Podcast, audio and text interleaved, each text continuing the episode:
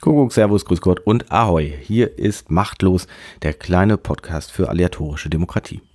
Heute gibt es ein spannendes Gespräch mit Thomas Lechner, der bei der Kommunalwahl in München gerade für das Amt des Oberbürgermeisters kandidiert und auch als Stadtrat.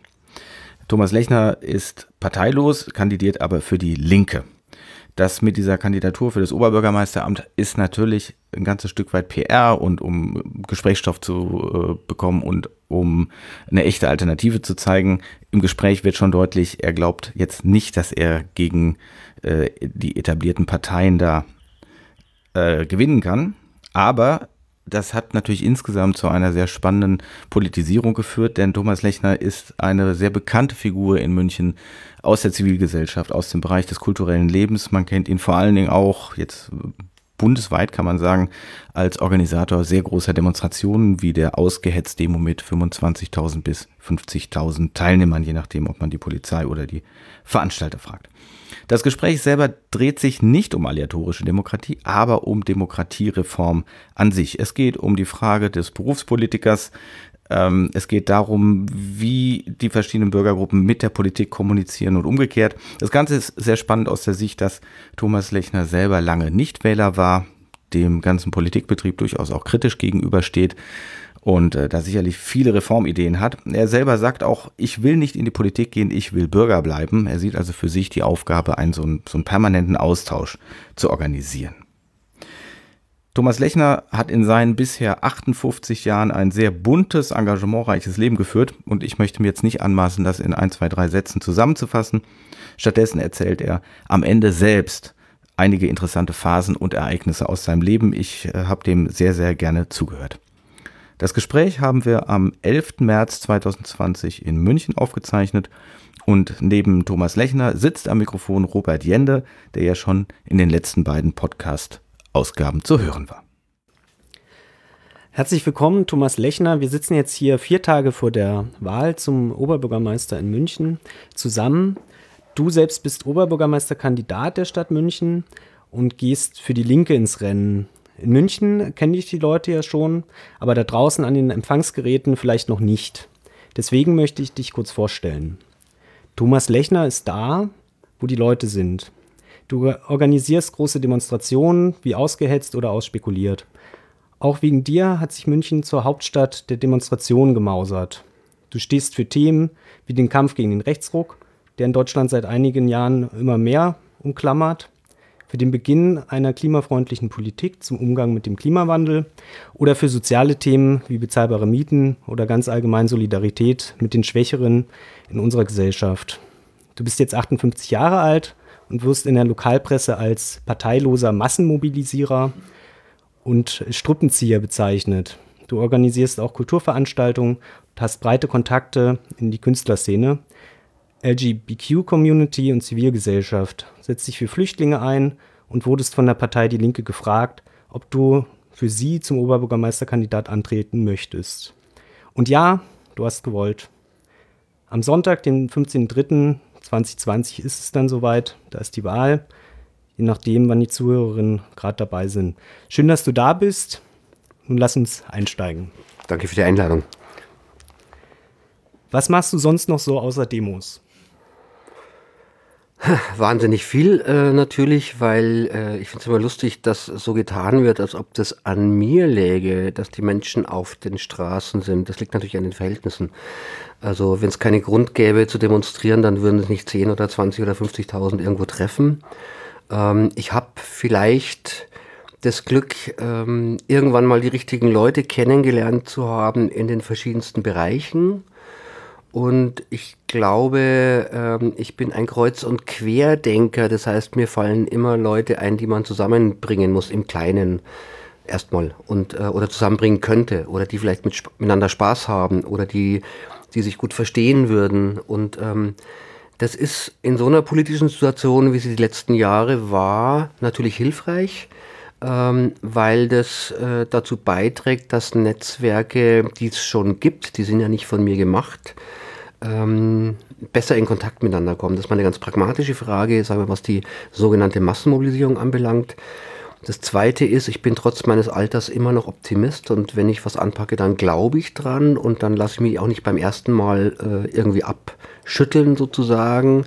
Wenn man jetzt die ausgehetzte Demo als Beispiel nimmt, als wir aus einer kleinen Gruppe diese Idee entwickelt haben, dass wir eine zivilgesellschaftliche Reaktion auf den zunehmenden, erstmal auch verbalen Rassismus der bayerischen Regierung finden müssen. Und dann haben wir uns gemeinsam ähm, den Film Pride angeschaut und festgestellt, äh, dass das eigentlich sehr spannend ist. Der Film Pride, nur ganz kurz für die nicht kennen, ist nach einer wahren Geschichte über die 80er Jahre, wo eine kleine Gruppe von Schwulen und Lesben anfängt, den Bergarbeiterstreik, den es damals in England gab, zu unterstützen. Und ähm, ohne den Film muss man unbedingt sehen. Ich verrate deswegen nicht mehr dazu, aber da kommt, äh, da kommen Dinge zusammen, die eigentlich, wo jeder vernünftige Mensch, das kann nicht zusammengehen. Äh, und so war es bei Ausgehetzt auch. Wir haben also diesen Film quasi gesehen, haben gesagt, so machen wir das auch und ähm, haben dann angefangen, Verbände, Organisationen, Bündnisse abzuklappern und ein paar fanden sofort ganz großartig. Und ein paar haben erstmal gesagt, ihr spinnt, was? Also wie, da sollen 20.000, wie soll das gehen? Und sich dann nicht entmutigen zu lassen und trotzdem wieder hinzugehen, die Leute abzuholen, also das ist vielleicht auch noch was, was ich mitbringe, dass ich mich nicht so leicht unterkriegen lasse von dem Nein. Also äh, von so einem Nein. Es gibt natürlich andere Neins, die sind zu akzeptieren. Aber, ähm, und genau, das ist, das ist mal dieses Setting so, deswegen würde ich mich gar nicht so, das hat, wirkt immer so, als wäre ich so der super tolle Typ. Ich glaube, ich habe lediglich aus meiner beruflichen Vorgeschichte Skills erlernt, die ich jetzt politisch nutze. Und die politische Vorgeschichte, oder die, nicht die politische, die Vorgeschichte an und für sich ist sehr, sehr viel Kulturarbeit. Ich habe äh, 15 Jahre lang eine Konzertagentur betrieben. Ich habe Europatourneen organisiert, bin mit den Bands teilweise auch selber auf Tour gewesen. Und ähm, als quasi so eine Agentur aufgebaut und sich in ein Feld gewagt, wo man, wo normalerweise nur die großen Player unterwegs sind, die ihre Strukturen schon haben. Und mein Weg war, mit der Begeisterung für die Künstler, die ich hatte, an die ich wirklich geglaubt habe, die ich toll fand, äh, der Reihe nach Leute abzuholen und mit den Bands auf Tour unterwegs dann auch die Leute persönlich zu treffen. Also was anderes, als ob du nur im Büro sitzt und Dinge organisierst oder ob dir der soziale Kontakt wichtig ist. Äh, weil du bist dann zum Beispiel mal in einem Club vor Ort und äh, am Telefon wird dir erklärt, das und das geht nicht, das und das geht nicht, ist kompliziert und dann bist du da und dann verstehst du, warum das so ist. Und die Zusammenarbeit mit Menschen, äh, die man persönlich trifft oder deren Rahmenarbeitsbedingungen man auch wirklich kennengelernt hat, ist dann natürlich wesentlich besser. Und es ist auch eine Wertschätzung drin. Also sie fühlen sich auch ernst genommen, dass da plötzlich ein Agent, ein Manager ist da plötzlich da. So ist die Wahrnehmung. Ähm, das heißt, es öffnet ganz viele Türen. Und das, glaube ich, äh, sind Dinge, die ich einfach jetzt in mein zivilgesellschaftliches und politisches Engagement mitbringe und das hilft an vielen Stellen. Und das Prinzip, äh, mit Leuten in Kontakt treten, das wird sie jetzt in die Politik reintragen. Wie kann man sich das vorstellen?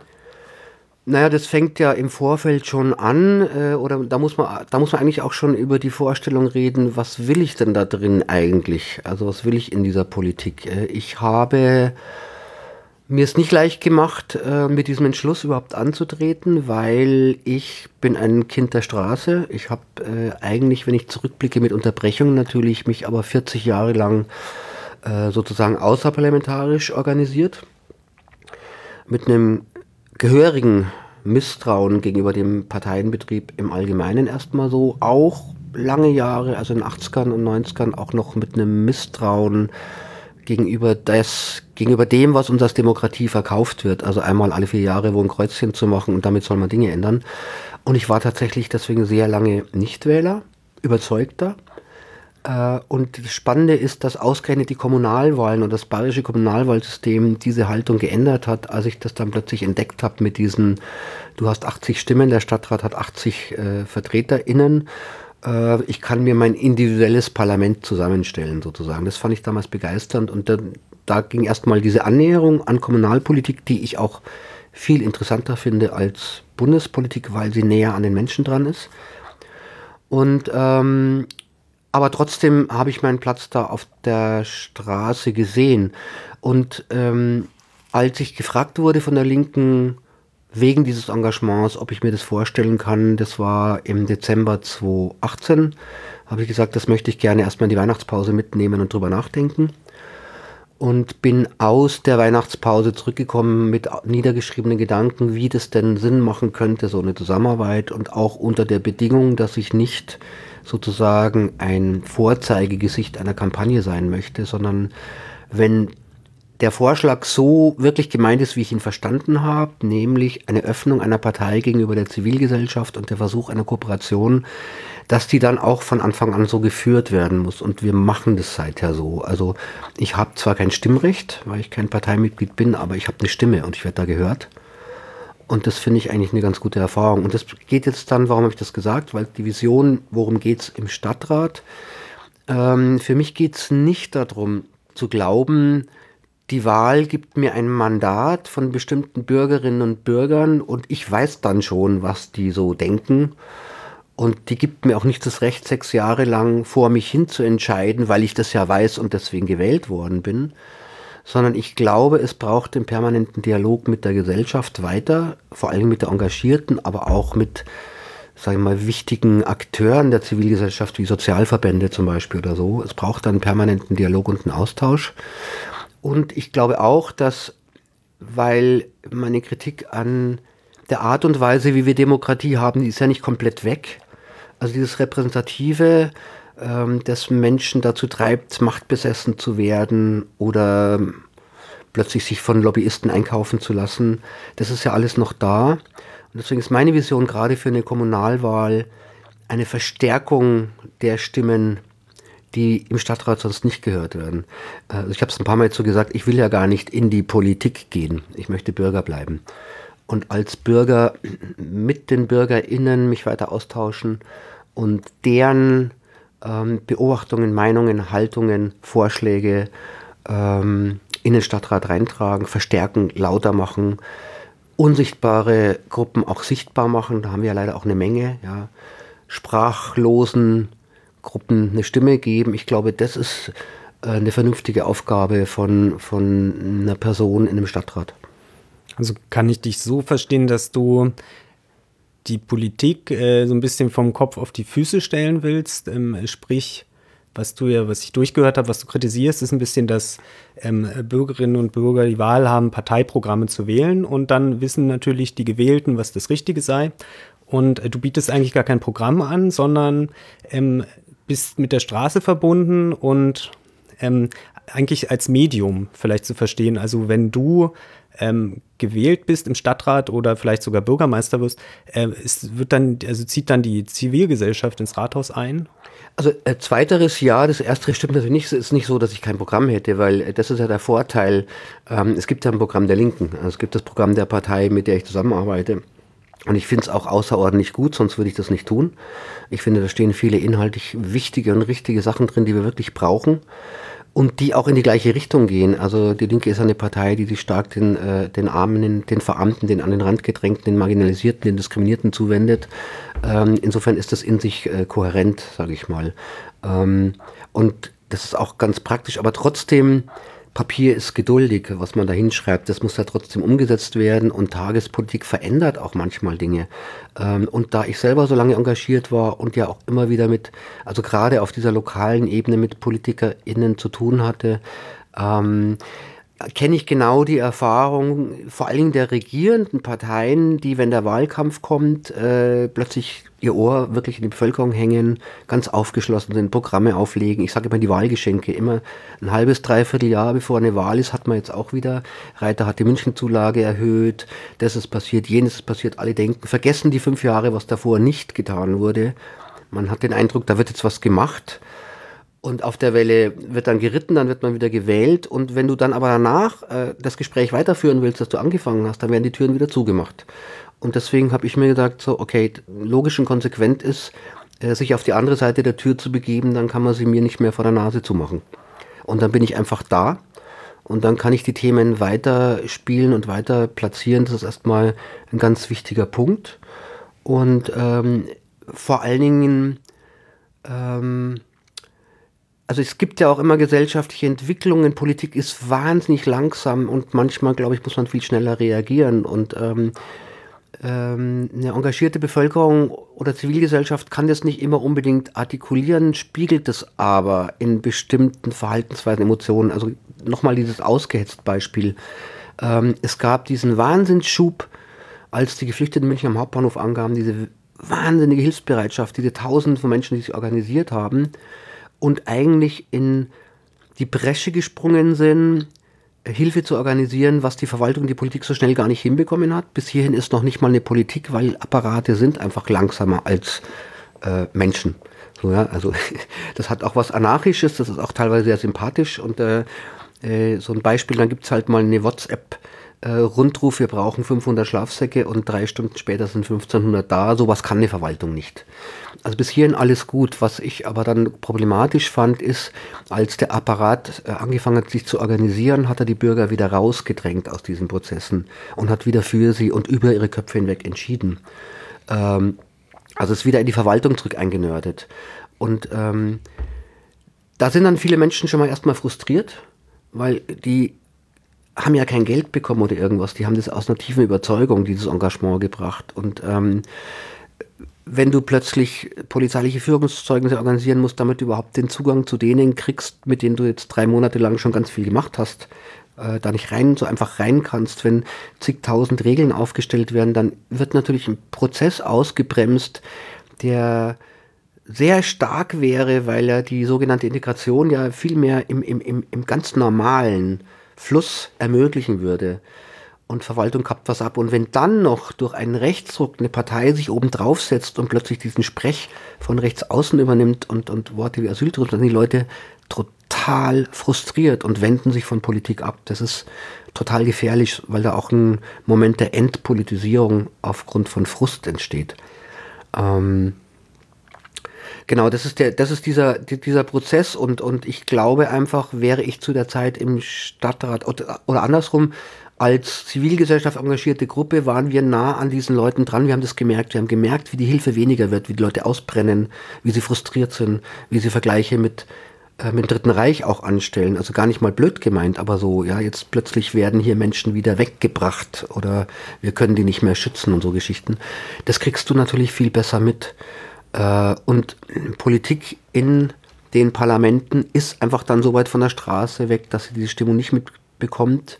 Und selbst die Guten da drin sind zu abgeschottet und ähm, können das Potenzial, das da drin liegt, nicht in politische Prozesse umwandeln. Und da, glaube ich, braucht es einen grundlegenden Wandel. Und ich, wir brauchen sowieso wegen des Rechtsrucks neue Debatten darüber, wie wir unsere Demokratie ausgestalten, weil sie ist in der Form, wie wir sie leben, noch längst nicht, längst nicht der Weisheit letzter Schluss. Ja? Also ähm, dieses einfache Mehrheitsbeschaffungsding ist ein Problem. Wenn ich mir sowas anschaue wie ein Erdogan zum Beispiel dann mit 50,8 Prozent eine Todesstrafe wieder einführen kann, wie in einer Wahnsinnsdebatte, also in dem Brexit 50,3 oder 51 auch wiederum der Briten, und da waren ja immer noch nicht alle an den Urnen, ja, entscheiden, dass alle anderen da jetzt mit rausgehen müssen. Ähm, ich glaube, wir müssen uns nochmal klar machen, dass uns der Nationalsozialismus und der Zweite Weltkrieg vor Augen geführt hat, dass wir als Basis jeglichen demokratischen Handelns Menschenrechte und Werte stellen müssen und dass es auch in einer Demokratie Dinge gibt, die nicht mehrheitlich verhandelbar sind. Und dass es in einer Demokratie Dinge gibt, die nur in, mit sehr hohen Hemmschwellen, also mit einer Zweidrittelmehrheit oder was anderes vielleicht über eine Abstimmung geben werden darf. Ähm, äh, alles andere ist aus humanistischen, menschenrechtlichen und sonstigen Gründen falsch. Und es führt zu der Situation, die wir jetzt haben, nämlich dem Aufschwung der Rechten, nicht nur in Europa, sondern auf der ganzen Welt. Also wir müssen Demokratie neu denken und anders gestalten. Und das bedingt, dann sind wir wieder beim Anfang, die Einbeziehung der Bürgerinnen, die Partizipation, die Teilhabe, Teilhabe, Teilnahme und so weiter und so fort. Könntest du das mal äh, skizzieren, wie so eine lebendige Demokratie dann äh, tatsächlich praktisch aussehe? Also wie kann man das ähm, institutionell vielleicht umsetzen oder braucht man keine Institutionen? Ähm, wie kann man sich das vorstellen? Also erstmal braucht es die Selbstermächtigungsmöglichkeiten der BürgerInnen. Ähm, und ich bin jetzt, ich bin jetzt nicht so der Theoretiker. Also mein Leben hat nicht so die goldene Theorie am Anfang und versucht sie umzusetzen, sondern ich bin einer, der dialektisch eher sich verhält. Das heißt, ich, ich mache Dinge, das ist ja bei Protest eigentlich immer so, wenn man gegen was protestiert und das nicht passt. Man macht einen bestimmten Protest und dann schaut man, wie weit man kommt und dann analysiert man und dann korrigiert man den Kurs. Und ich glaube, auch Politik sollte grundsätzlich dialektisch sein, äh, in, in diesem Sinne. Das heißt, es geht jetzt gar nicht darum, dass irgendjemand die Supervision hat, wie das jetzt alles dann in 30 Jahren ähm, aussieht, aber wir müssen uns auf diesen, auf diesen Weg begeben. Und in der aktuellen Situation heißt es jetzt am Beispiel, um es mal fassbarer zu machen. Ähm, Thema Klimaschutz, da finde ich, kann man es ganz gut deutlich machen. Es gibt eine Mehrheit der Bevölkerung, die weiß, dass wir eine Veränderung brauchen. Und es gibt äh, auch noch 98 Prozent der Wissenschaftler, also die Faktenlage, die das sagt. Ähm, und die Politik verhält sich nicht im, in dem Verhältnis dazu. Ähm, das ist aber eigentlich dumm, also weil äh, man redet heutzutage von Schwarmintelligenz. Also Politik könnte ganz anders wirkungsmächtig werden, wenn sie diese Schwarmintelligenz mit einbezieht. Das heißt an erster Stelle erstmal an den praktisch technischen Fragen natürlich die Wissenschaftler und Wissenschaftlerinnen. Auf der anderen Seite heißt es aber natürlich auch die Bevölkerung, denn um diese Erde zu retten, werden wir so krasse Umbrüche haben und uns so anders organisieren müssen, dass wir das sozial gerecht äh, hinbekommen müssen. Und das heißt, wir brauchen auch die davon betroffene Bevölkerung an manchen Stellen bei schmerzhaften Maßnahmen, um wirklich im Dialog sie davon zu überzeugen und mitzunehmen, dass das so jetzt nicht anders geht. Bei anderen Stellen, um auch zuzuhören und festzustellen, dass sie das so nicht aushalten kann und dass wir einen anderen Weg finden müssen, dass wir zum Beispiel was ja bei uns jetzt nicht gerade gang und gäbe ist, eher die Konzerne belasten müssen als den Endverbraucher.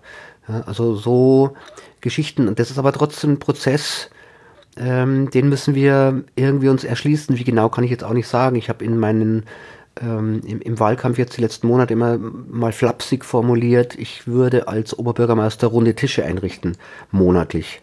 Was jetzt aber natürlich keine Talkrunden sein sollen, sondern äh, damit das eine Wirkung entfaltet, müssen da WissenschaftlerInnen, BürgerInnen, ähm, Akteure, Politiker, Gewerkschaften, wie auch immer, für die Sozialverbände zusammensitzen, müssen Lösungen finden. Muss, das muss in die Rückkopplung gehen in die Unterstrukturen, also bei den einzelnen Beteiligten, wie das alle so finden. Und dann muss aber auch die Möglichkeit geben, gegebenenfalls gegen den politischen Willen von denen, die gerade im Rathaus sitzen, äh, das auf den Weg zu bringen. Also das Ausbremsen, was Politik ja sehr oft macht, äh, das muss eine wirkliche Wirkungsmacht kriegen. Also dann verstehst du den, ähm, die Rolle des Politikers, der Politikerin eher als äh, Dirigentin? Ja, Mediator. Also alles, was mit Führung zu tun hat, gefällt mir nicht so. Der Dirigent ist auch schon wieder so, der hat auch den Hut auf. Ähm, ich glaube, der beste Politiker ist einer, der dessen beiden wichtigsten Substantive ähm, Demut und ähm, Empathie sind.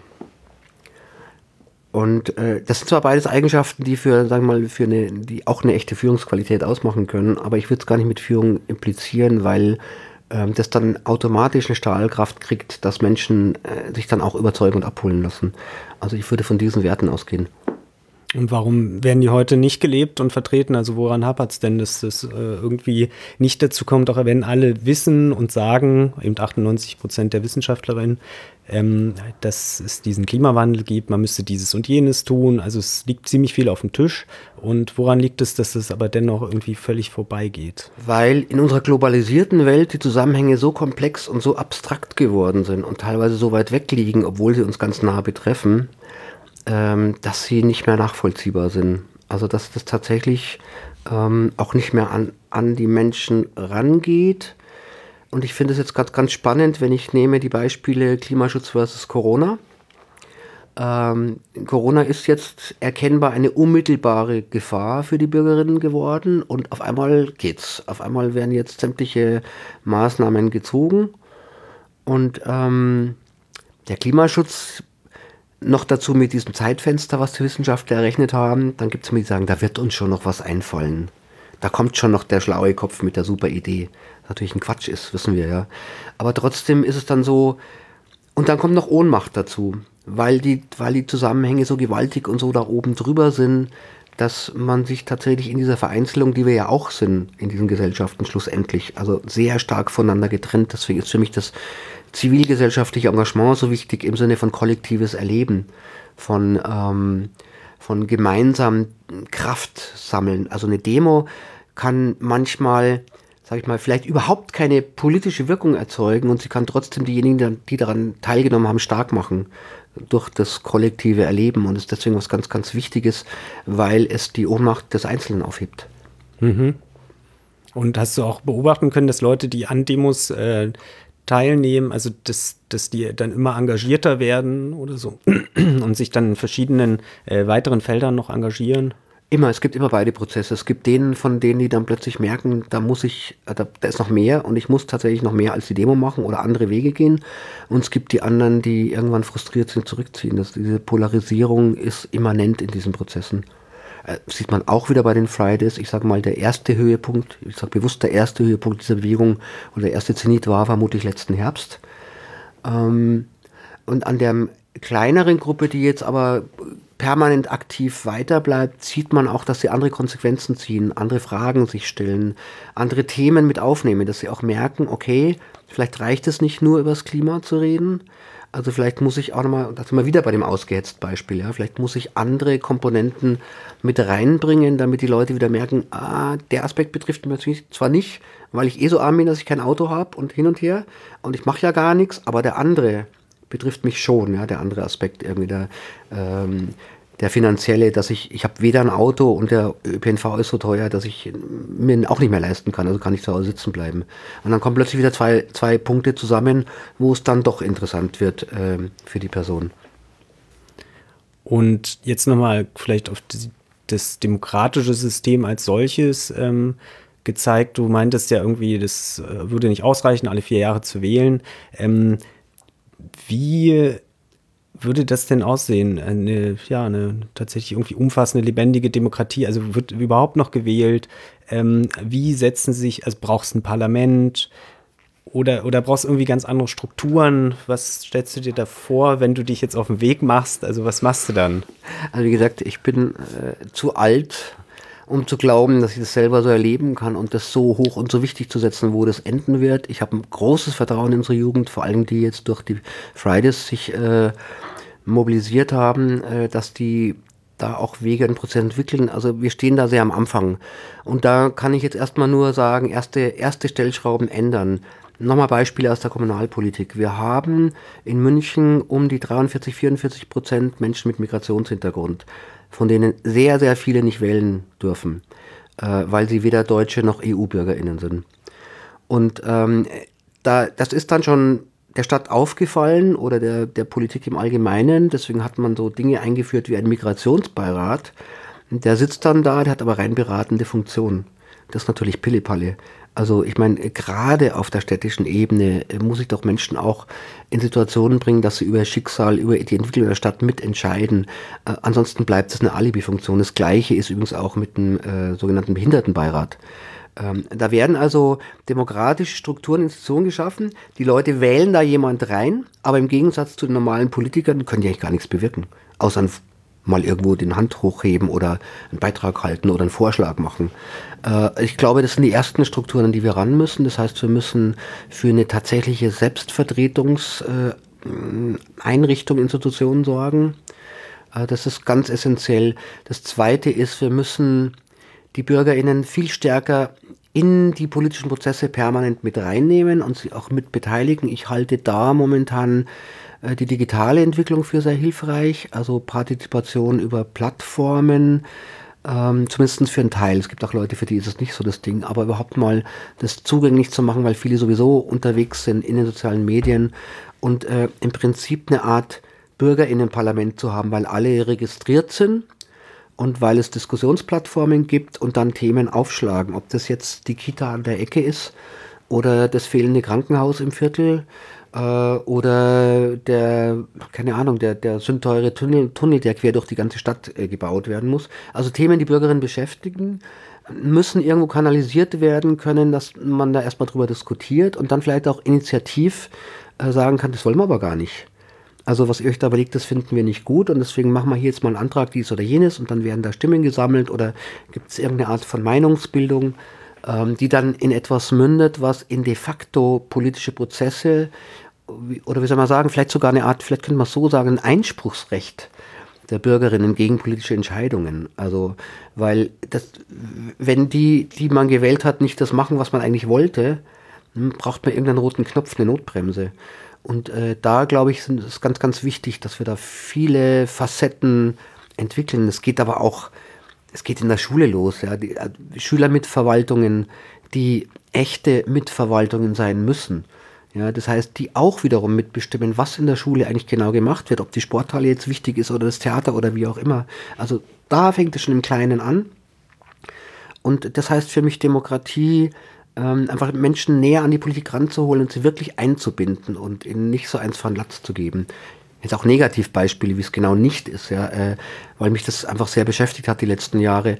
Mit den Geflüchteten, als plötzlich die temporären Unterkünfte überall hochgezogen werden mussten, ganz schnell hat die Stadt was Tolles und Richtiges eigentlich gemacht. Sie hat Bürgerinnenversammlung einberufen und hat ähm, erklärt und gesagt, was sie da machen und warum und wie das in ein städtisches Konzept eingebunden ist und warum es jetzt nicht hier pro Geflüchtete und gegen die eigenen Obdachlosen geht oder so. Das war, der Ansatz war erstmal richtig gut.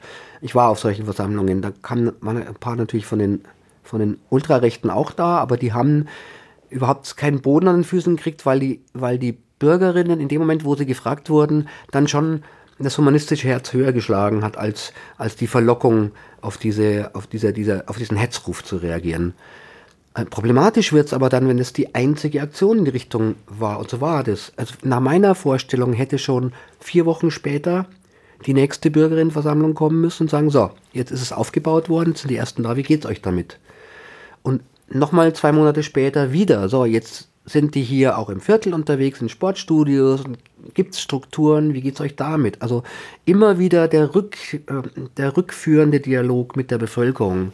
Ähm, Bürger, Bürgerpartizipation ist nicht dazu da, dass Polit Politiker den Bürgern erklären, wie die Welt funktioniert, sondern ist dafür da, ähm, sie wirklich zu beteiligen und Foren zu schaffen, in wo sie ihre Sorgen und Nöte platzieren können und wo man konstruktiv, das ist ein ganz wichtiges Wort dabei, versucht Lösungen zu finden. Okay, also bräuchte es mehr Teilhabe, Mitmachmöglichkeiten, ja. letztlich für alle, ja, die also in irgendeinem Territorium besiedeln. Definitiv, definitiv. Und das ich sage mal, ist der erste ja. Schritt, weil ich glaube einfach daran, wenn wir diesen Prozess mal anfangen, dann werden, werden uns schon die nächsten Sachen einfallen. Mhm. Oder wenn äh, was eben auch nochmal die Bahnhofserfahrung, das sind ja wirklich Strukturen, ganz neue Strukturen entstanden. Es haben sich Subgruppen oder Initiativgruppen gebildet vom Laufen mit, also von Mädchen, kenne ich ein Mädchen, 15-, 16-jährige Mädchen, die mit geflüchteten Mädchen zum Laufen gegangen sind. Also reine Sportbetätigung über hochpolitische Projekte, über gemeinsam Kochen, über dies und jenes. Und da hat die Stadt am Anfang ja auch strukturell teilweise geholfen. Es gab für manche Sachen Zuschüsse und so weiter. Ähm, und dann ist aber, als, als sage ich mal, das große, der große Berg überschritten war, sind alle auf sich allein gestellt und sind nicht mehr wirkungsmächtig und, und, und dümpeln dann vor sich hin und ähm, fallen auch teilweise wieder zusammen. Ähm, und dieses, ich sag's nochmal, dieses große Potenzial der eigenen Bevölkerung, die ist nämlich eigentlich viel toller, als die meisten glauben. Ähm, das muss man abholen und dann in Zuversicht reingehen. Natürlich werden da auch Sachen schieflaufen. Das ist auch das Nächste. Also, dass Politiker immer denken, wenn sie einen Fehler machen, geht die Welt unter. Fehler machen gehören zum Lernprozess dazu. Und man muss sich auch hinstellen und sagen, okay, da wird ein Fehler gemacht aus den, den Gründen, aber so und so können wir es anders machen. Also auch da läuft was total schief. Politiker sind keine Heldinnen, ja, sondern sind ganz normale Menschen und die können auch nicht alles wissen. Das ist auch nicht der Vorwurf. Aber sie müssen überlegen, wo und wie sich das Wissen organisieren, sozusagen. Ja, wen sie fragen können. Was sie, und sie müssen einfach auch den Mut haben zu sagen, ich weiß es nicht. Macht doch gar nichts. Wer weiß denn alles? Was würdest du machen, äh, wenn du jetzt am Sonntag zum Oberbürgermeister gewählt wirst? Was wäre die, die erste Maßnahme, um das in dieser Sprache zu sagen? Meine allererste Maßnahme wäre natürlich, ähm, um die gleich ein paar Probleme in eins zu kanalisieren. Da habe ich tatsächlich drüber nachgedacht, äh, auch wenn ich es für nicht realistisch halte, muss ich jetzt auch mal dazu sagen, äh, dass ich nicht als Träumer gelte, dass ich Oberbürgermeister werde. Aber meine erste Maßnahme wäre, ähm, wir haben ja ein riesen Platz- und Raumproblem in München, also nicht nur in Mieten, sondern in allem. Und das habe ich vor allem auch stark gemerkt bei zivilgesellschaftlichem Engagement. Es ist total schwierig, Räume zu finden, ähm, wo überhaupt mal die Bürgerinnen selber zusammenkommen. Das Rathaus ist ein Platz, das wird irgendwie die halbe Woche bespielt und ansonsten stehen da sehr viele Räume leer. Ich finde es eine wahnsinnig zweckmäßige Einrichtung, relativ schnell dafür zu sorgen, dass zu den nicht gerutzten Zeiten die Rathausräume oder mindestens Teile davon zivilgesellschaftlichen Engagierten zur Verfügung gestellt worden werden können, um dort Pläne und Sachen zu machen, um auch, weil es auch gleichzeitig eine Wertschätzung bedeuten würde. Das Rathaus ist ja das Herz der Stadt. Ja. Also da nicht irgendwie als Bittsteller, sondern eingeladen zu werden, mit den eigenen Anliegen ernst genommen zu werden und ohne dass gleich ein Politiker nebendran gesetzt wird, in dem Raum erstmal sich zu treffen, was auszufahren und dann die kurzen Wege zu haben zur Politik. Also das fände ich zum Beispiel einen sehr pragmatischen, einfachen, einfache Sache, die ich auch als OB, by the way, so schlau habe ich mich gemacht, machen könnte, weil der Oberbürgermeister München ist der Hausherr des Rathauses. Aha. Also da müsste ich keinen Stadtrat dazu befragen, das könnte ich einfach tun. Es wäre tatsächlich die direkte Antwort, zieht die Zivilgesellschaft ins Rathaus ein, ja. mit dir zieht sie ein. Ja, würde sie. Ja. Und ähm, ein bekanntes, naja, weiß man ja nicht, ob es ein Problem ist oder nicht, ähm, zumindest bekannt ist, dass es äh, immer ungefähr die gleichen Personen sind, die sich dann engagieren. Also da sind natürlich dann äh, diejenigen Engagierten äh, drin, die im Prinzip schon immer sich engagieren. Und viel besteht dann aber die Forderung darin, äh, Gruppen zu erreichen, die ansonsten nicht so erreicht werden. Also wie geht man dann äh, eigentlich mit dem Missverhältnis an, dass dort äh, möglichst wahrscheinlich äh, gut gebildete mit einem ganz okayen Auskommen äh, diese Menschen dort dann auch Politik, Zivilgesellschaft äh, von der, aus der Zivilgesellschaft her machen und andere wiederum dann auch nicht vertreten sind. Ich glaube, dass man das ähm, auf der Ebene der Bezirksausschüsse spielen müsste, weil der Schritt, sage ich mal, von einem nicht so gut ausgebildeten, nicht engagierten Menschen im Hasenbergel, irgendwo am Rand der Stadt, ins Rathaus und der Weg ist ein sehr weiter. Äh, und nur weil da ein durchgeknallter neuer Bürgermeister kommt und den ruft, wird er dem Ruf nicht folgen. Ähm, ich glaube, dass es total wichtig ist, in den, wirklich in den kleinsten Strukturen anzufangen, in Stadtteilzentren, in Nachbarschaftsinitiativen und das, äh, das wäre wahrscheinlich die zweite Welle, die man machen müsste, äh, auch diese Makrostrukturen zu stärken. Ähm, da ist ja schon ein bisschen was passiert in München. Die Bezirksausschüsse haben zum Beispiel ihre Budgets massiv erhöht bekommen, ähm, wissen aber damit nichts anzufangen. Äh, 60 Prozent der Budgets der Bezirksausschüsse gehen zurück an die Stadtverwaltung. Und da sieht man schon äh, die Unfähigkeit, mit den Möglichkeiten umzugehen, weil ich habe doch Stadtteilfeste, ich habe äh, Kultur, Kulturinitiativen, ich habe Leute, die ich da, ich habe KünstlerInnen, ja, die Raumnot haben, die öffentlich Raum gestalten. Ich kann doch da in der kleinsten Parzelle einer Stadt anfangen, Angebote zu machen, Menschen zusammenzuholen. Und ähm, ich glaube, und das ist leider ganz erschreckend, ganz wichtig, eine wichtige Funktion wird da auch sein, ähm, bei Tafeln und ähm, den wenigen Momenten, wo man mit den Armen zu tun kriegt, aufzuschlagen, weil es eben nicht reicht, äh, denen einen frischen Salatkopf in die Hand zu drücken. Ja? Also der Salatkopf könnte der Moment sein, der ein Gespräch öffnet. Und ähm, der könnte der Moment sein, wo, wo überhaupt mal der Kontakt und die Verbindung hersteht. Und dann würde ich es für katastrophal falsch finden, die Leute gleich mit Politik zuzuballern. Ich glaube, die erste Frage muss sein, ähm, wie bist du, wie lebst du, ähm, was ist deine Situation, erzähl mir mal über dich. Ähm, weil ich auch neulich auf einem Vortrag war, wo man versucht hat zu analysieren, warum die Wahlbeteiligung so schlecht war bei der letzten Kommunalwahl in München bei 42 Prozent. Und man weiß es nicht, weil man an die Leute nicht rankommt. Also müssen wir andere Wege gehen. Wir müssen dorthin gehen, wo, wo wir vermuten, dass ein Teil der Leute sehen, die sich an Demokratie nicht beteiligen. Und ähm, wir müssen einen Brückenschlag auf eine andere Art machen. Und ich finde, eine soziale Geste ist ziemlich gut und wichtig. Also nicht, ich hab, war neulich auch mal, ging es mal in der Diskussion um Obdachlose, ähm, die jetzt nicht primär hungern. Also, dass viele Leute glauben, so, naja, also Geld muss man denen nicht geben, weil, aber die leben auf der Straße, die brauchen was zu essen, dann werden immer Essen in die Hand gedrückt und äh, man kommt dann doch äh, erstaunlich spartanisch und mit wenig Essen und so aus und kann sich das organisieren oder kriegt Essensspenden über die Tafeln. Aber ein Leben besteht ja nicht nur aus dem, ob ich was zu essen habe und vor allem kein soziales Leben. Es besteht über einem, einem vernünftigen Dach über dem Kopf. Es besteht über dann wieder die sozialen Zusammenhänge, über die Möglichkeiten, ähm, auch mich irgendwo einzubringen, Sport zu betreiben, was auch immer, ja. Ähm, sozial zu sein, das ist das Wichtigste. Und ähm, ich finde, ich fand deswegen bei den Geflüchteten zum Beispiel diese vielen Initiativen zum Kochinitiativen so toll, weil die was sehr Elementares miteinander verbinden, nämlich das, das gemeinsame Kochen, das Kennenlernen einer anderen Küche, das Zusammenkommen und auch noch das, das Abendmahl ist ja auch so ein Bild, das Zusammensitzen und das, das ist etwas, was, was eigentlich fast alle Kulturen vereint, dass das Essen eine bestimmte Bedeutung hat, aber nicht nur wegen, weil man dann satt wird, sondern weil das auch der Moment ist, wo man zusammensitzt und sich auch austauscht und ein Gespräch führt. Ähm, und deswegen würde ich diesen Zugang, also über Tafeln würde ich viel nachdenken, glaube ich, in dem Moment, wenn ich mehr Wirkungsmacht hätte, äh, da bessere Zugänge zu legen.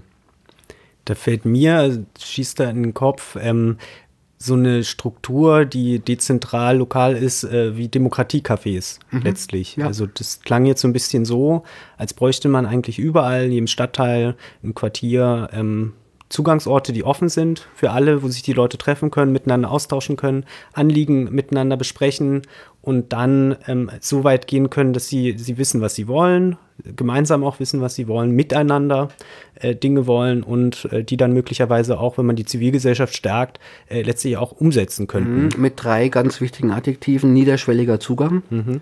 kostengünstig, wenn nicht kostenfrei und mit der Option auf äh, einen geschützten Raum. Äh, das sind, glaube ich, drei, drei ganz wichtige Worte, die wir, wenn wir egal was, ob ein Bürgerschaftszentrum, Demokratiecafé, in Bus, da gibt es ja ganz viele Möglichkeiten. Ich glaube, schlussendlich ist es, ist es die breite Palette, weil Menschen sind unterschiedlich und fühlen sich von unterschiedlichen Dingen angesprochen. Es gibt nicht das eine Ding, was die Leute abholt. Ja. Ja, es kommt ja dann auch tatsächlich auf den, das Quartier an oder so, aber es gibt äh, im Prinzip Strukturen, wo man immer sowas ankoppeln könnte. Mhm. Solche äh, bürgerschaftlichen Treffpunkte wie eben eine Tafel oder eine Sta Stadtteilbibliothek etc., mhm. Nachbarschaftsleben ja. und so weiter. Und spielen wir jetzt mal weiter. Ähm, gehen wir davon aus, du wirst äh, Berufspolitiker, was wahrscheinlich äh, nicht ganz treffende kann nicht passieren, kann ich gleich erklären, aber egal. Genau, ja. also wie feist du dich davor, ähm, nicht eigentlich zu einem Berufspolitiker zu werden? Verschiedene Ebenen, es gibt natürlich ein paar über Dinge, mit denen ich mich erst auseinandersetzen muss. Fangen wir mal mit dem, was ich für extrem wichtig äh, halte, an. Das ist die finanzielle Seite. Ähm, ich möchte weiterhin einen Unterschied machen zwischen dem Geld, wo mein Broterwerb sozusagen ist, und meinem Engagement. Und Politik ist mein Engagement. Das heißt, wenn da Geld reinkommt, ähm, dann äh, möchte ich nicht das für meine privaten Zwecke sozusagen hernehmen, sondern habe mir eigentlich vorgenommen, relativ hohen Prozentsatz, muss ein bisschen schauen, wie das ganze Setting am Ende sein wird. Aber so, sagen wir 70 bis 80 Prozent, solange ich einen Job habe, an soziale Projekte zu spenden was auch immer gleich die Möglichkeit ist, bestimmte soziale Projekte zu featuren, auch zu sagen, warum man das tut oder wo man denkt, dass man hingucken sollte, auch für sie zu werben. Äh, Einnahmen, Ausgaben, veröffentlicht Transparenz ganz wichtig und nicht davon abhängig sein. Und ähm, das ist mal die finanzielle Seite. Ähm, das zweite, ich würde hier auch, sage ich mal, vorhersagen äh, oder ich würde es einfach versprechen, äh, sobald jemand versucht, mich quasi als Lobby, über irgendeinen Lobbymechanismus äh, zu erdealen, würde ich das sofort öffentlich machen. Also sprich, ähm, weil ich finde, man muss diese, diese Strukturen aufdecken. Und die dritte Ebene ist eine, die ich jetzt im Wahlkampf schon erlebt habe. Ähm, ich habe vorhin gesagt, Demut und Empathie sind zwei wichtige Eigenschaften und man kommt natürlich in so einen bestimmten Strudel über die ganzen Ereignisse. Natürlich ist eine Wahl eine Persönlichkeitswahl, man muss sich immer irgendwie darstellen. Ich hatte mein Leben lang den Reflex, vor jeder Kamera wegzulaufen, den musste ich jetzt umtrainieren, weil natürlich muss ich auf Kameras zulaufen, damit die Leute wissen, wer ich bin. Ähm, aber das hat seine Grenzen und das ist mir deutlich geworden. Ich war auf sehr vielen Gedenkveranstaltungen zum Opfer des NSU, zum in, äh, in äh, Dachau draußen im KZ. Ähm, die Veranstaltung in der Frauenkirche, wo eine Stunde lang die Namen von den Menschen vorgelesen wurden, die letztes Jahr im Mittelmeer ums Leben gekommen sind und so weiter.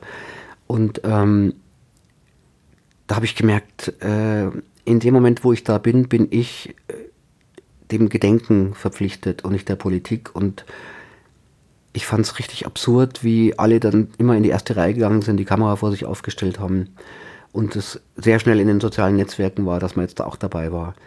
Also ich glaube, ähm, der moralische Kompass, der einen, und ich glaube, der eigentlich alle steuert am Anfang, man muss den schützen, man muss den aufrechterhalten. Es gibt so bestimmte Dinge, da darf man einfach, und ich habe das dann auch gemacht, also ich habe dann, äh, es gibt ein paar Fotos, aber wo ich dann nicht drauf war oder wo es mehr um das Gedenken als solches, warum das Gedenken wichtig ist.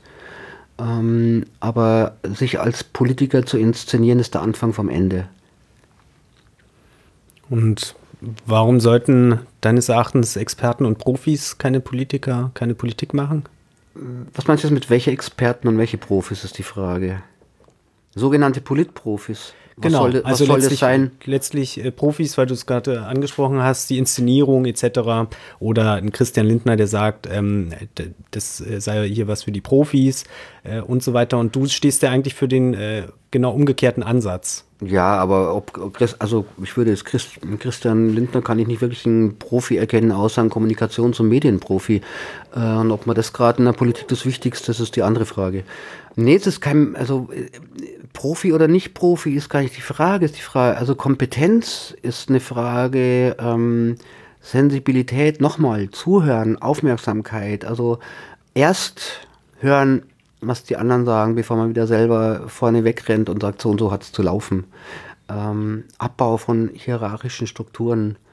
Es braucht natürlich, indem wir unsere Gesellschaft organisiert und aufgebaut ist, natürlich hat es äh, bestimmte, ähm, wie soll man sagen, Hierarchien. Aber ich definiere Hierarchie, wenn sie denn okay sein soll, als eine Kompetenzzuweisung, Kompetenzzuschreibung, die man sich zum einen erarbeitet und die einem zum anderen auch zugestanden und anerkannt wird. Man ist kein Selbstläufer, man ist dann nie irgendwie trotzdem der Superheld. So.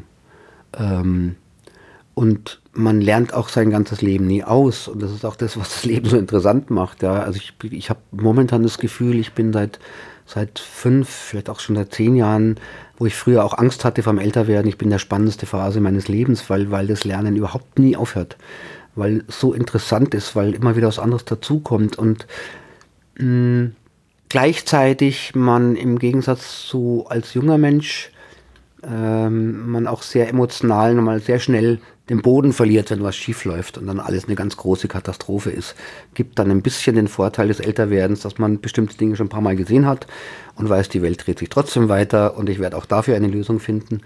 So, und ich glaube, so ist Gesellschaft, so ist Leben und so müsste auch Politik sein. Das heißt, auch da wiederum, jetzt kommen wir langsam in die Widersprüche. Jetzt bin ich langsam alter Mann, eigentlich bin ich gegen die alten Männer in der Politik. Ja, aber es hat natürlich bestimmte Qualitäten, die mitbringen. Nur, was muss dann passieren?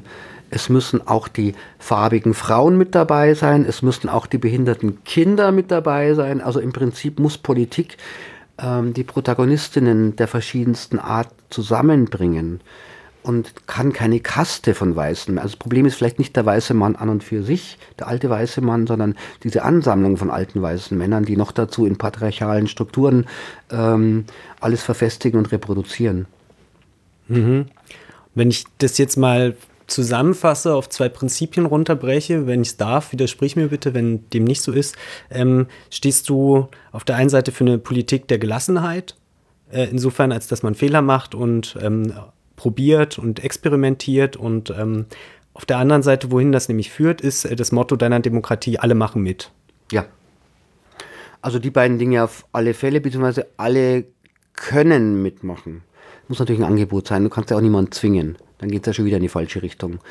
Aber Demokratie muss so gestaltet sein, dass sie Lust macht, sich zu beteiligen.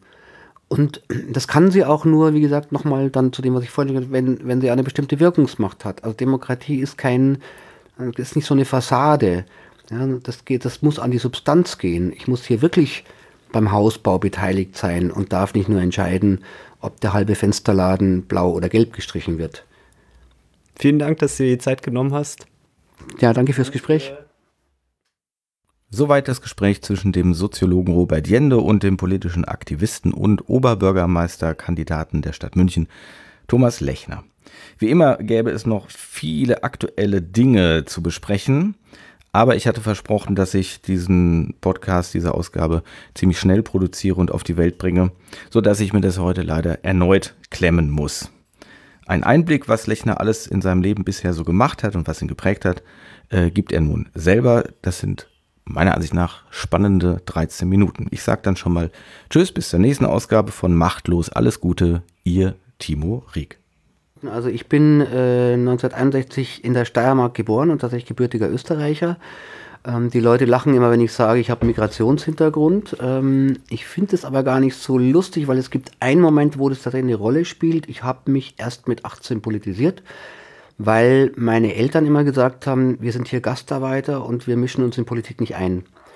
Der Moment der mhm. Politisierung war in der Schule in der äh, 13. Klasse. Da gab es eine Regelung vom Kultusministerium, eine Absenzenregelung, ist zu lang das zu erklären, äh, wo wir dann Schulstreiks gemacht haben und auf die Barrikaden gegangen sind. Da habe ich mich quasi politisiert, bin dann ähm, relativ schnell darauf aufmerksam geworden, dass wir gar keine demokratische Schülervertretung haben, habe ich dann quasi für demokratische äh, Schülervertretung mit eingesetzt und die erste Demo, auf der ich in meinem Leben war, habe ich dann selber angemeldet.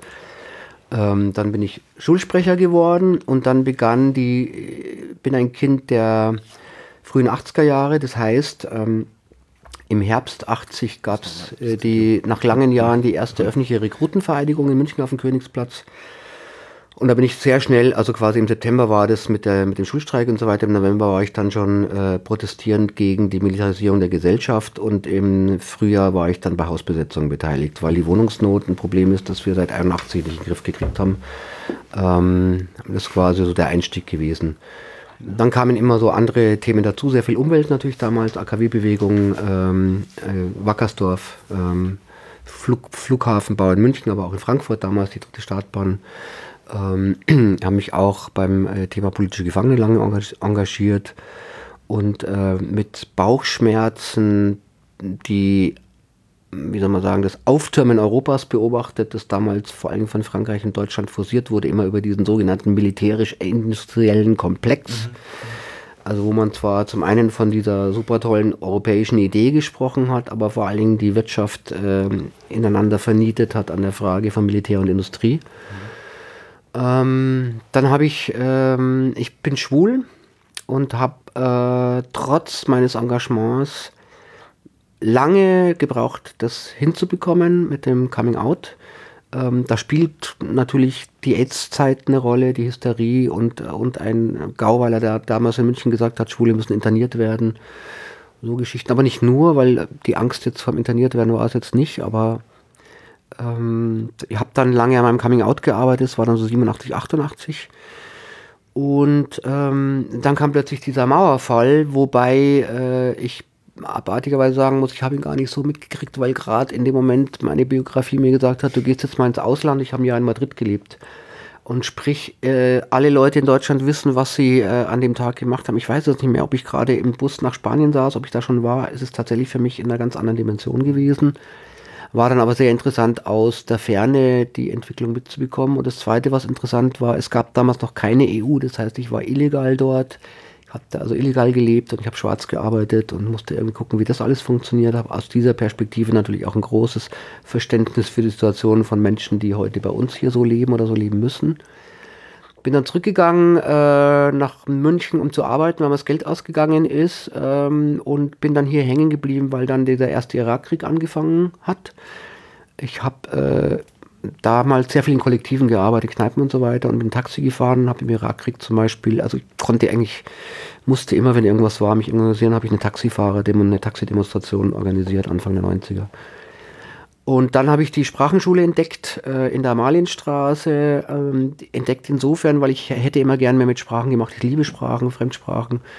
Aber ich konnte mir es nicht leisten, äh, eine, eine, Ausbildung zum Dolmetscher. Und da gab es da plötzlich eine städtische Schule, die nichts gekostet hat. Da habe ich dann die Ausbildung zum Spanisch- und Englisch-Dolmetscher gemacht. Und parallel dazu, um mir das zu finanzieren, äh, habe ich zufällig angefangen, im damaligen Backstage anzufangen in einem Musikclub und bin dann da so reingerutscht in die Musikbranche. Parallel dazu habe ich versucht, mal an dieser komischen schwulen Szene anzudocken. Ich habe neben einer großen Leidenschaft für Musik auch eine große Leidenschaft für Filme und habe in den frühen 90er Jahren im Zentrum für schwule Männer äh, einen Filmabend so richtig mit Projektoren gemacht und habe einmal im Monat Themen ausgesucht. Und da habe ich wieder gemerkt, warum ich da gefühlt nicht hingehöre, weil wenn ich äh, spannende Inhalte hatte, zum Beispiel ähm, Schwule im Trikont oder, oder Schwule und älter werden, dann waren drei oder fünf oder sieben Leute im Publikum und wenn ich die Komödie Im Himmel ist die Hölle los gezeigt habe, dann waren es 150. Ähm, dann bin ich sehr in der Musikbranche gewesen, habe angefangen als DJ zu arbeiten, habe erst die Pressearbeit gemacht, habe dann äh, äh, angefangen Konzerte zu buchen und Partys selber zu gestalten mit Livebands und als DJ. Äh, habe dann für eine große Konzertagentur gearbeitet, hatte dann keine Lust mehr auf diesen Moloch Musikindustrie in dieser Form und habe aufgrund meiner Freundschaften zu Münchner Bands mich selbstständig gemacht und für die Tourneen gebucht habe parallel dazu angefangen, Festivals zu machen. Also ich habe das Glück gehabt, 2000 die Programmierung des Theatrons zu übernehmen im, im Olympiapark. Habe jetzt 19 Jahre lang dort das Open Air Festival gestaltet. Ähm, auch noch andere Festivals, paar Jahre später mit dem Bayerischen Rundfunk das heutige Pulsfestival initiiert, auch 13 Jahre durchgeführt. Dann bin ich wieder zurück zur queeren Community, habe mich beim CSD engagiert, habe dort das Bühnenprogramm ja ein paar Jahre gemacht und habe ähm, vor allem das Rathaus-Clubbing initiiert. Das heißt, die offizielle CSD-Party findet in München im Rathaus statt und ähm, das ist quasi auf meine Initiative zurückgegangen, habe ich auch 14 Jahre lang durchgeführt. Ähm, was sind weitere Schnittpunkte? Dann, dann gab es ein zufälliges, viele in meinem Leben waren immer Zufälle. Ich habe als Konzertagent, der eigentlich mit deutschen Bands in Deutschland, Österreich und der Schweiz gearbeitet hat, aber als lokaler Veranstalter, genau wichtig war noch, ich habe dann eine eigene Party kreiert, den sogenannten Candy Club. Ähm, das war eine queere Party nach meiner Vorstellung, weil mein Problem in der, in der schwulen und lesbischen Community war immer, dass ich die Musik da nicht ausgehalten habe. Ich kann mit Schlagern und Hausmusik und sowas nichts anfangen. Habe jetzt eher Punk und Gitarrenmusik und sowas gehört, aber auch elektronische Musik und habe dann einfach mal gesagt, das kann nicht sein, ich der Einzige bin, ich mache jetzt mal eine Party. Und dann haben alle gesagt, du bist bescheuert, das kann nicht funktionieren, Schwule hören sowas nicht. Und diese Party habe ich 20 Jahre lang gemacht und auf ihrem Höhepunkt mit einer Veranstaltung mit zweieinhalbtausend Leuten in München äh, war quasi da auch europaweit ein Vorreiter. Nur in London gab es eine ähnliche Party, die vorher angefangen hat. Alle anderen ähnlichen Partys sind erst Jahre später entstanden. Ähm, das heißt, was da vielleicht wichtig ist, ich bin in meinem Leben sehr, sehr oft nach meinem eigenen Bedürfnis gegangen und festgestellt, wenn ich das doch so empfinde, muss es doch andere geben und habe dann daran ähm, Punkte geschaffen, wo sich was bildet. Und bei dem Candy Club war das so, weil er diese Ausrichtung hatte, ist da eine eigene Makro-Community entstanden, weil da plötzlich dann drei, vier, fünf, 600 Leute waren, die es nämlich genauso wie mir gingen. Die hatten ihre Probleme mit der schwulen oder lesbischen Szene, wollten aber trotzdem sich als Schwule oder Lesben irgendwie vergnügen oder, und das dann natürlich auch, haben wir angefangen, immer den Wagen am Christopher Street selber zu gestalten, wo es dann wieder politisch wurde. Also es gibt immer diese Hin- und Her-Sachen. Und äh, mit dem ähnlichen Ding, weil äh, aus diesem Candy Club, da wollte ich mal eine ganz großartige Band, wo ich die Platte entdeckt habe aus New York, äh, hinbekommen und habe aber nie gefunden, wer die veranstaltet und rief dann irgendwann bei der Plattenfirma und sagte, ja, Le Tigre, diese Platte ist so großartig, die Agenten müssen sich kloppen, ich will die unbedingt haben, warum bietet die niemand an? Und die Plattenfirma sagt, naja, vielleicht, keine Ahnung, die kloppen sich auch, aber die Band reagiert nicht woraufhin ich einen Brief geschrieben habe an die Band, Plattenfirma gebeten, weiterzuleiten, mich vorgestellt habe, wer ich bin und warum. Und äh, dass ich wahnsinnig gerne sie auf meiner Veranstaltung haben möchte. Und ähm, äh, wenn das daran scheitert, dass sie nicht mit großen Agenturen arbeiten wollte, ich habe eine kleine Agentur, ich könnte auch drei, vier, fünf Konzerte in Deutschland machen. Und die haben sofort reagiert, haben gesagt, spannendes Angebot, steht nicht an, wir melden uns, wenn es ansteht. Und da wurde eine Zusammenarbeit raus, wo ich dann quasi über alle drei Alben, äh, Le Tigre ist insofern wichtig, weil äh, die Sängerin von Le Tigre ist Kathleen Hanna. Kathleen Hanna ist eine der Ikonen, wie man sagt, der Riot Girl Bewegung der 90er Jahre aus, aus Seattle, wo eben Frauen angefangen haben, Musik zu machen, Punkmusik und die Musikdomäne, Männerdomäne aufzubrechen.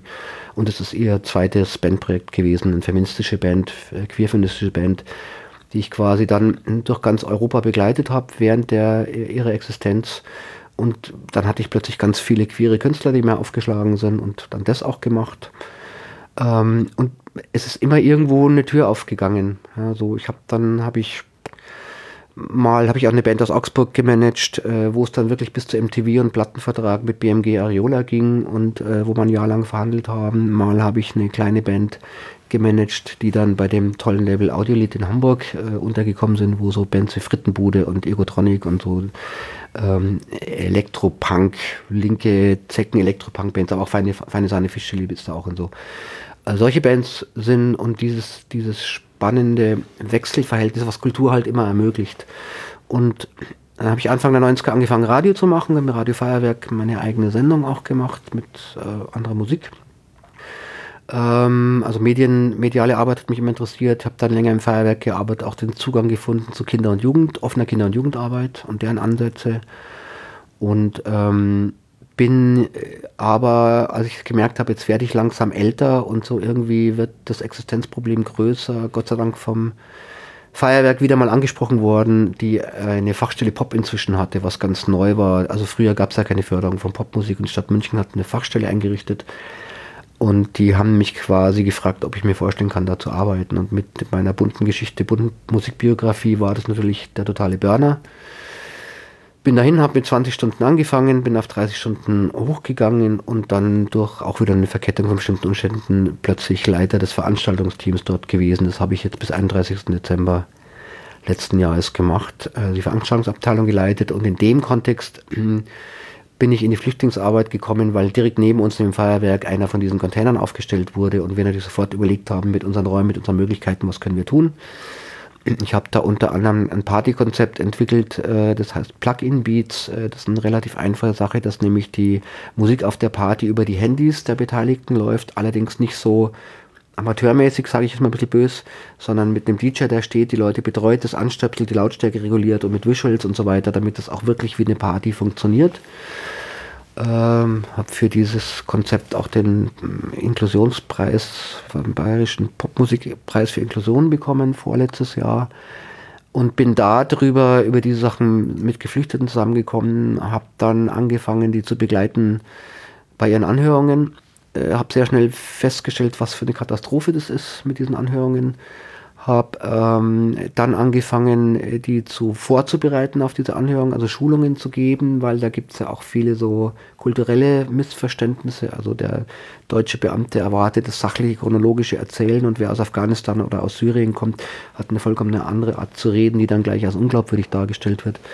Habe diese Schulungen auch mit anderen Ehrenamtlichen gemacht und äh, habe sieben Geflüchtete bei Anhörungen begleitet, von denen nur ein einziger Asyl bekommen hat.